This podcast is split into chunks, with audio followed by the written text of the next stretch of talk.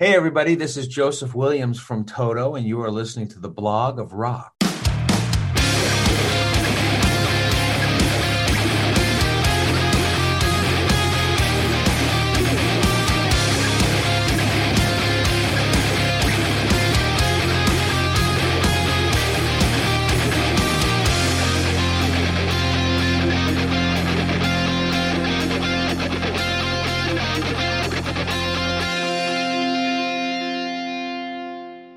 Hallo, willkommen bei The Block of Rock, deinem Hardrock und Heavy Metal Podcast Musikmagazin.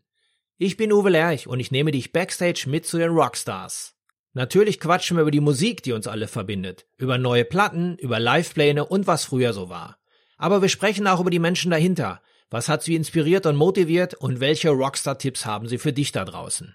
In den Show Notes, das ist die Beschreibung zu dieser Episode, über die du das hier gerade hörst, findest du einen zentralen Link für alle weiteren Informationen, der dich aber auch in meine offizielle Facebook-Gruppe führt. Ich würde mich freuen, wenn wir uns hier kennenlernen. Bist du nun am Start?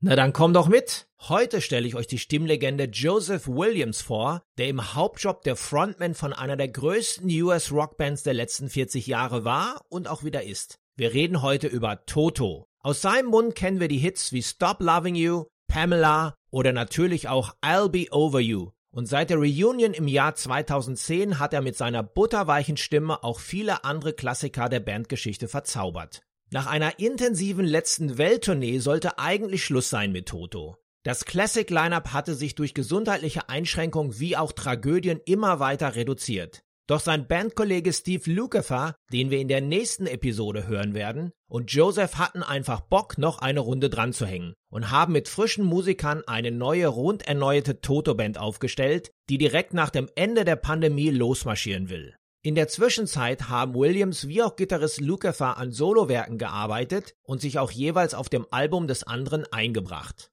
Zwei Platten, die die Essenzen des Toto-Sounds aufgreifen, jedoch unterschiedlicher nicht sein konnten. Während das Album von Luke mit befreundeten Musikern inklusive Ringo Starr live, rau und unverfälscht eingespielt wurde, nimmt uns Joe mit auf eine perfekte Soundreise voller warmer Vokalharmonien und gönnt uns einen großartigen Breitwandklang in CinemaScope. Der Apfel fiel hier nicht weit vom Stamm, ist er doch der Sohn des legendären Filmmusikkomponisten John Williams, dem wir unter anderem die Musik von Star Wars wie auch Harry Potter sowie die Soundtracks der größten Filme von Steven Spielberg zu verdanken haben. Ich bin sicher, ihr habt diese Melodien sofort im Ohr. Auf der anderen Seite hat Joseph aber auch seine beiden erwachsenen Töchter auf diesem Album mit eingebunden. Ich erwischte Joseph Williams an seinem Arbeitsplatz im Homestudio und wünsche euch eine unterhaltsame Zeit bei unserem Talk. Hello. How are you? How perfect. Hello, Joe. It's good to see you. Yeah, nice to see you. So you're looking great. Uh, where do you pick you up? In your studio? Um, yep, I'm in my little writing room here. Screen here, screen here, keyboard, everything right here. That's where it all happened. This is where it happens. That's great. So how are you doing in these times? You know, as good as can be expected. It's you know, for all of us, it's, it's strange. You know, we we um it's very hard for Luke, especially, and and I, because we want to be out there playing. You know, um, that's the worst part about it for us is this, this pandemic has has made it so people can't go to concerts. So we're hoping that that ends sometime soon, so that we can get back to work. That's the hardest part. But I feel, but mostly I feel bad, really horribly for the people, you know, in our all every country out there that that don't have, you know, work you know what I mean, that are having a problem being able to keep their, you know, food on the table right now. And, and all the businesses are closing. So I feel horrible for them. I'm I'm lucky. I just I have something to do at least. So um and you're used to work in your studio at all.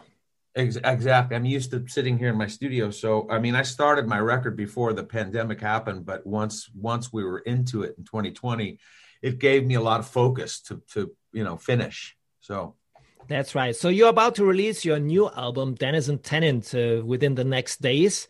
And also Luke does the same. So it's a total Toto catalog release. Who came up with this idea for this uh, double solo release? Something happened. Uh, I remember this with Kiss in the 70s when uh, several people uh, of a band released uh, a solo album simultaneously with the same record company as well.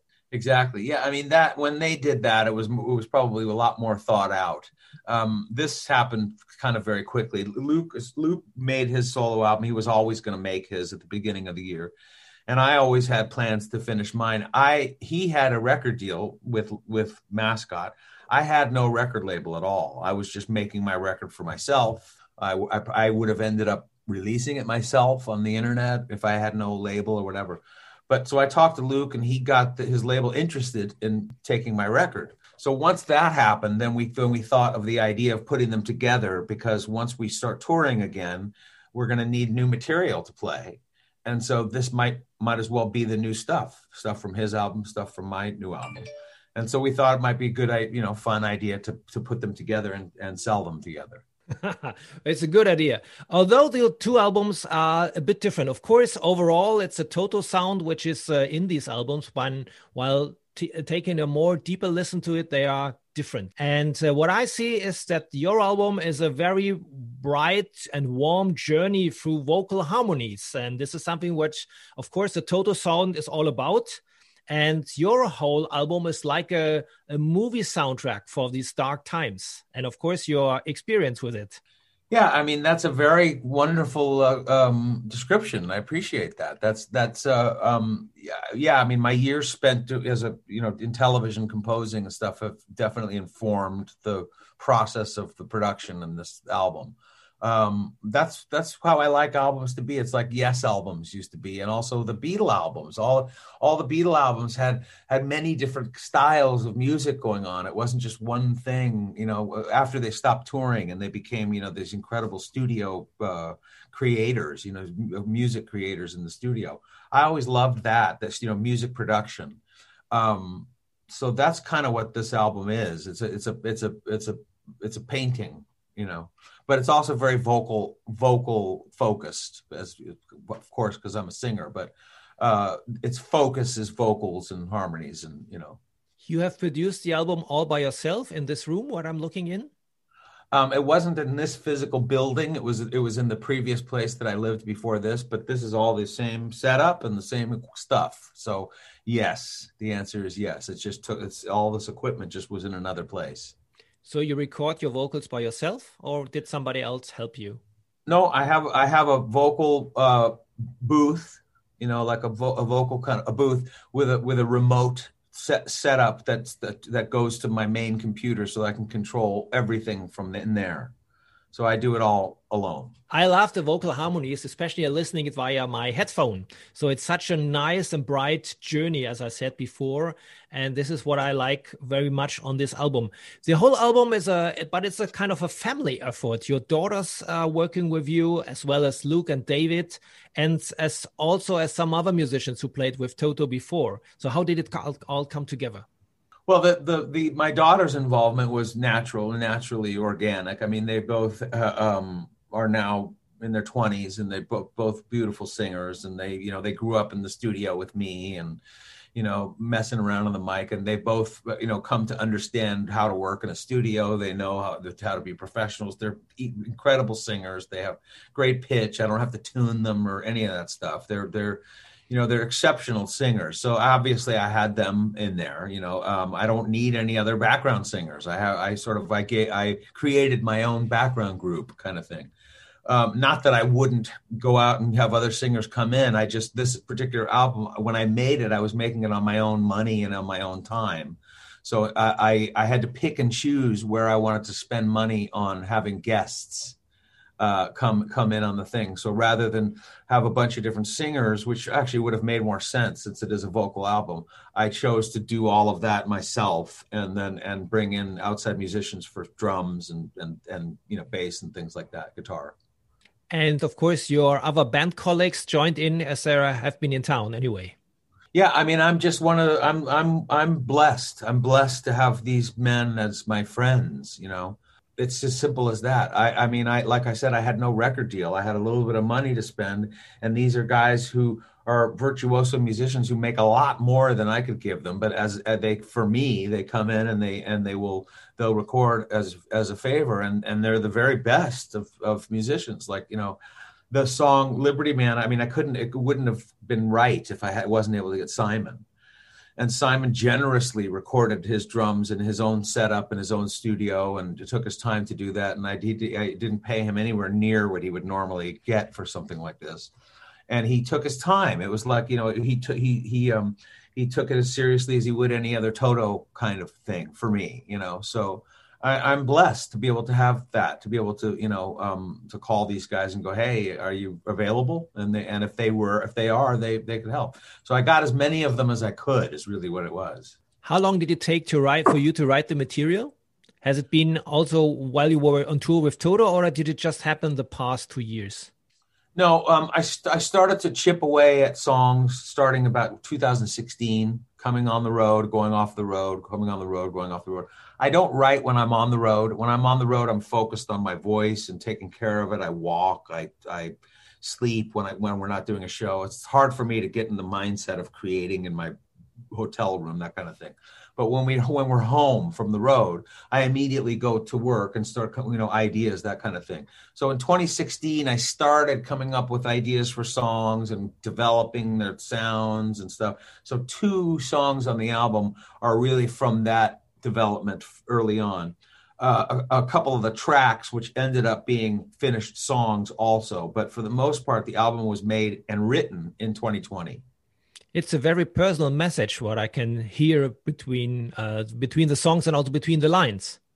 I guess so. I guess I guess it is. Um, it's it's just it's the album I wanted to make. I didn't have anybody telling me you know that I couldn't do this or that. I mean, I didn't have a record deal or anything else. I just it was all my equipment. It was just up to me to do the vocals. This is the mic I use to work out stuff, and then I have a booth I just didn't have anybody to bother me to tell me that I couldn't do this or do that. So I just took my time and just did it exactly the way I wanted to make it be and sound.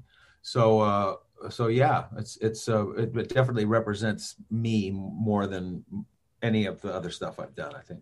One of my favorites on the album is your duet with Hannah, your daughter. It's uh, "Don't Give Up." Anyway, one of the best tracks ever written, originally by Peter Gabriel and the fabulous Kate Bush but you sing it together uh, and for me especially the middle part you made some kind of a climax into a gospel kind of sound mm -hmm. uh, is it your way to tell the world that there will be some kind of light at the end of the tunnel? Well i mean that's a great way to look at it. I, I will be honest with you i wasn't really thinking of that. I, I mean the middle section of the peter gabriel song uh, in his original struck me as being very gospelly you know I, I, think it is by its nature. So i just went a little further with it is all. I just i just just went a little bit further by by bringing in instrumentation and luke's guitar and all that kind of stuff. But but it's it's yeah it's a very gospelly moment. And i love how uplifting it feels. And uh, I, I love the nature of that song just the whole the whole thing that song per- makes me feel. I, I love it. That's why i wanted to try it. And i also thought that um the song could work very well with the lyrics being a conversation between a father and a daughter you know so uh, that was why hannah worked so perfectly for me. So uh, you know it's it's it, i wasn't trying to reinvent anything or do anything differently or try and impress anybody. I, it was just a it was a fluke that i ended up doing that song. I just ended up was listening to it one day on the on the internet and i turned over here and just decided to to mess around with it and it just got carried away. But uh it's one one of my very favorite songs in the world, and I just feel privileged to be able to do a version. Was it also kind of your daughter Hannah's message for dad uh, not to give up? Well, yeah, that's the idea. The idea is that the, the lyrics were great also for father daughter, you know. Um, there's another cover version on the album by the Beatles. You mentioned the band already before. Uh, if I Fell, you do it together with Luke, so it's kind of Lennon McCartney. Uh, in the Toto style. What did it make you to choose this track by the Fab Four? Well, I, I, I, love the song first of all for so many reasons. Going back to you know as a child, to something about the harmonies that I've always loved. Um, um, John and Paul singing together. It was those guys singing together just had such a great chemistry, and it, and it made me it helped me teach me how how it is to sing with another person, to sing harmonies with another person and sing in tune, not just by yourself. So me and my brother and sister used to sing all the Beatle harmonies. And I loved If I Fell because if, in If I Fell, John and Paul are sort of trading off the first and third harmonies. and the second one bounce you know the, there's it's missing there's a missing part and and when i was a kid i used to always try and fill in the missing harmony which has helped teach me how to sing harmonies so i always loved that song um, and and thought you know maybe one day i could do a version of it but i never really thought about it that way and and just like don't give up one day i was taking a break and i was watching youtube and and the song came up and i thought turned over here to my keyboard and started playing it and singing it myself. And I thought, hmm, I'll just finish it. And and that's that's what it was. I wasn't trying to reinvent the wheel or trying to impress anybody or you know anything. I just love the song you so from your childhood days you were closely connected through music and also to combine visual arts and effects with uh, and emotions visual emotions with music and the, the power of music. So your father of course the great john williams who composed some of the best film soundtracks like the star wars harry potter and all the steven spielberg movies. How is he doing these days? He's doing great. He's doing great. He just turned 89 on february 8th and he's um he's doing great. He still he still plays golf almost every day, you know, just to get out there and move. Pandemic has been very hard for him. He doesn't like being cooped up. So, um, but he got his he got his uh, vaccination. He got his uh, his thing. So he's happy about that, and he's doing. His health is good. He's doing very very well. He writes every day music. You know, some working on some concerto or something. You know, he never stops. So, what has been your fa the favorite character in the movies from the movies your father made the soundtrack? Probably Indiana Jones. Yeah, I loved Raiders of the Lost Ark. I thought that was a a great, unique, you know, cool film that was like an old '40s serial. You know, I, I loved it. I loved Harrison Ford as that character. Uh, I loved my father's score for that film. I thought it was just an incredible score and and a great theme, and just you know, it, it just really scratches all of the itches. You know, it's a good. That, I love that one. That's one of my favorites.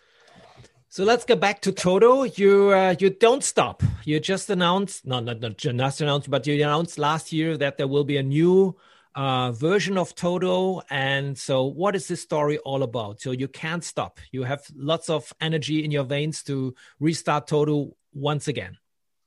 Well, mu musicians don't stop. You know what I mean? Musicians just keep it going and then they die. You know, musicians don't stop.